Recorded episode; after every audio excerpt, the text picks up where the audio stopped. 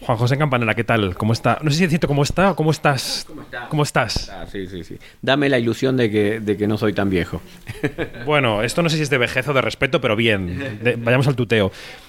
He leído por ahí que una espiga de honor significa un... Hay una especie de puerta en tu carrera que pasas a una siguiente fase. Decías, es como un cierre de una cierta etapa de la carrera porque, claro, evidentemente empieza otra. No, no, no, no, no un cierre consciente, sino como un, o que paremos un cachito para mirar hacia atrás lo que pasó, lo que hicimos, como para, para, para reevaluar qué es lo que vamos a hacer, si seguimos con lo mismo, eh, si hacemos cosas distintas o si dejamos de hacer directamente. También, también una posibilidad puede ser el descanso. Y en esa evaluación que has encontrado, porque cuando te dan un premio de honor, es verdad que los que lo recibís decís, bueno, sí, hay un momento en el que paras y dices, a ver qué he hecho. eh, ¿Cómo es la evaluación? No, mira, mira, es una evaluación que sigue, que, que no es tan fácil de hacer, eh, porque no solamente es esto, hay, mucho está cambiando.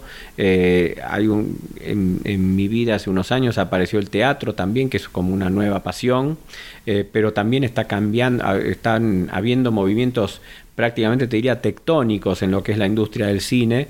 se está replanteando todo, toda la manera de distribución, todo el aspecto comunitario del cine parecería que está languideciendo, siendo reemplazado por, por, por las audiencias en cada uno en su casa. Eh, y bueno, todo eso hace que uno haga una, una evaluación ¿no? sobre qué seguir.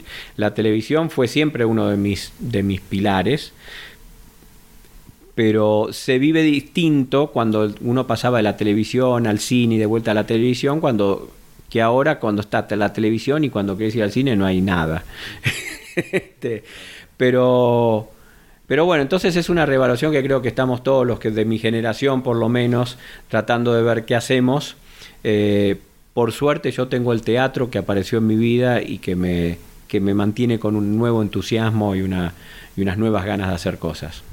Y este panorama telúrico que describías de, de placas tectónicas que se mueven en el sector, que evidentemente es así, eh, ¿qué, qué- qué- qué camino le ves? ¿Qué final le ves? ¿Qué adivinas que puede ocurrir en los próximos 5 o 10 años? Porque es verdad que parece que el cine en sala no va a morir, eh, se mantendrá, pero de una manera más reducida, más gourmet quizá, no sé. Yo lo, mira, yo a mí te digo que más que más eh, preocupación que, que en este momento la gente no esté yendo a las salas, porque encima se juntó todo, se juntó la pandemia, la cuarentena, la gente ahora tiene miedo de, volver, entonces veremos qué pasa, pero más que nada me preocupa la manera en que se están decidiendo las películas y que se están haciendo las películas. Al ser eh, la, la televisión históricamente fue, una, fue un lugar en donde las decisiones artísticas se tomaban más por comité eh, y eso, se está, eso está vivo generalmente. Entonces los productos que se hacen en televisión, aun cuando los hacen los directores, eh, no sé, un Scorsese en Netflix no es el Scorsese del cine, es otra cosa porque no, no tiene más remedio que, que, que ser influenciado por todas estas voces que, que están siempre girando en la televisión.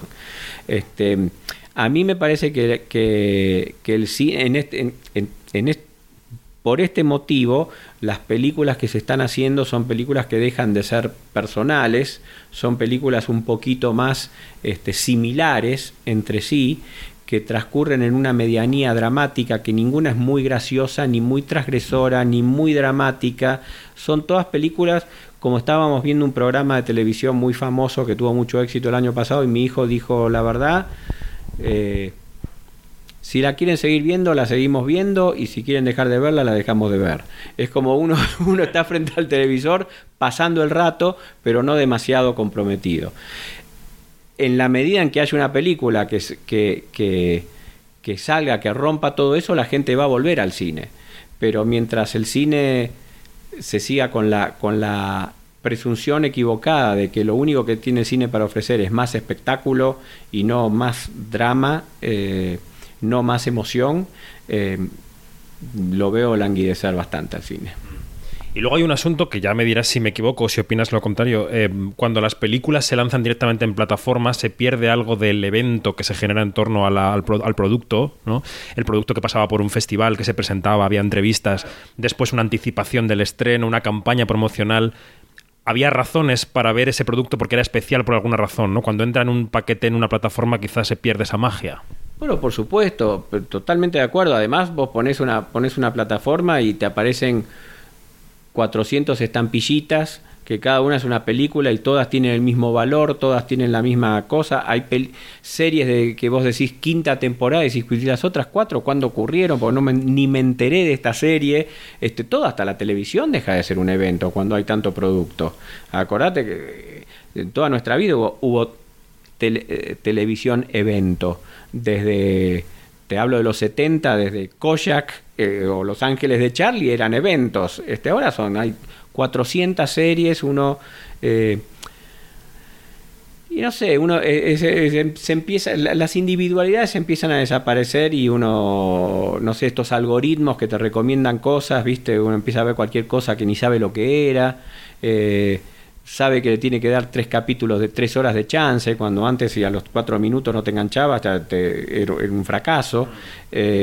así que bueno, deja de tener individualidad la cosa, deja de, de ser un, no sé, es como si, es como si ahora, como si en vez de Picasso y Dalí, vos tuvieras un tipo que tiene que pintar un cuadro, eh, pero que se lo van, le van diciendo lo que tienen que pintar 10 ejecutivos.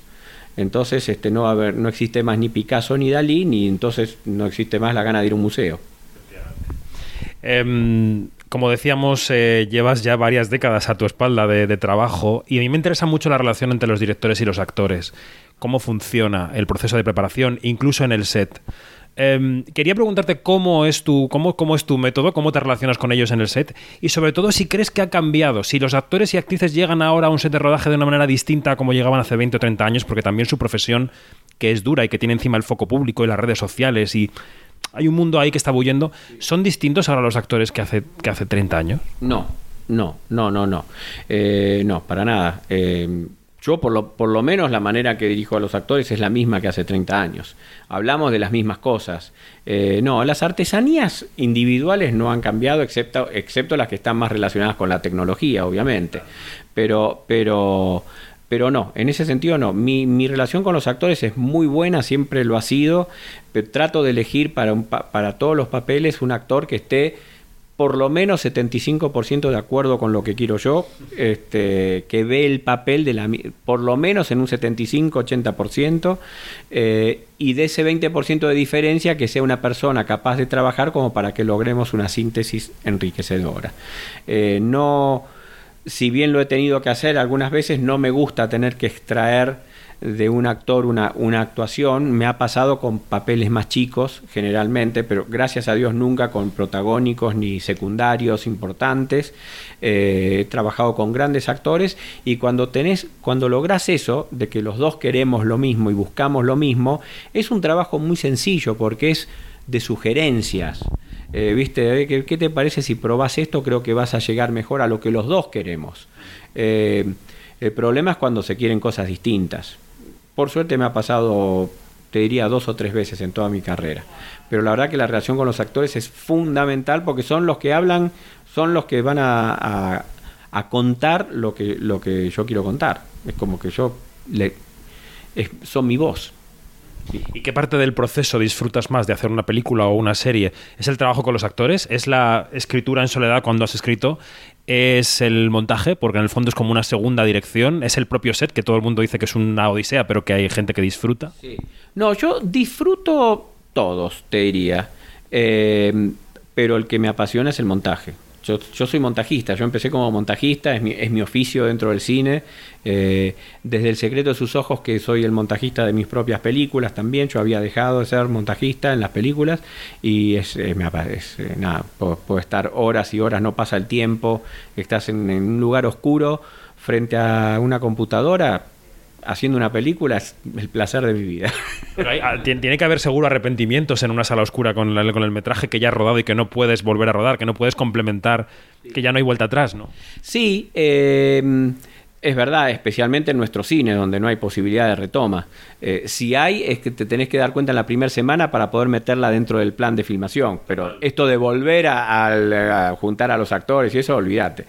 Em, a veces sí, pero también la experiencia de montajista En el set me sirve mucho, ¿eh? porque sé, sé, sé lo que necesito, estoy montando en mi cabeza permanentemente este, y rara vez me falta material. Rara vez. En televisión a veces porque los problemas, viste, hay que filmar más, más volumen, eh, pero, pero casi te diría que, que a esta altura sé lo que necesito para zafar, por lo menos, este, para, que la, para que la escena esté. Este, nunca me ha faltado algo que, que, pucha, sin esta toma no puedo contar la escena. Bueno, pues terminamos ya esta charla con Juan José Campanella. Gracias y enhorabuena por el premio. Cuando estoy, cuando estoy preparando la filmación, eh, me, me, anoto, estas son las que tengo que tener sí o sí, y las, otras las otras que puedo, que, que, preferiría tener si me permite el tiempo, pero estas son las que tengo que tener sí o sí, eh, cosa de que en montaje no tener que estar diciendo, ay, por Dios, no puedo contar la escena sin esto para una hora de charla o hora y media, pero, no, no, pero esto es como un rodaje, hay que economizar el tiempo. que es lo más apasionante de todo. Gracias y enhorabuena por la espiga. Muchas gracias.